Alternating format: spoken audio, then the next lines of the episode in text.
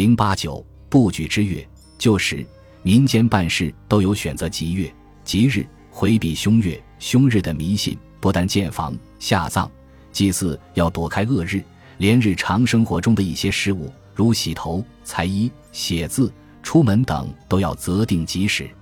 产妇生儿育女也不例外。若恰好遇上恶月或恶日分娩，有的人家只好丢弃婴儿不育。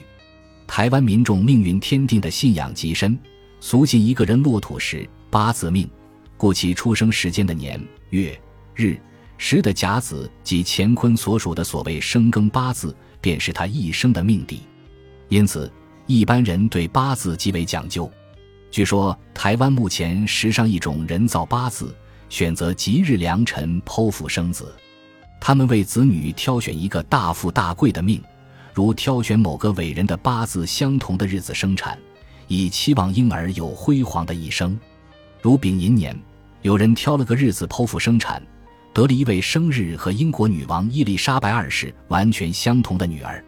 伊丽莎白二世生于一九二六年四月三日，八字是丙寅、壬辰、庚辰、乙酉。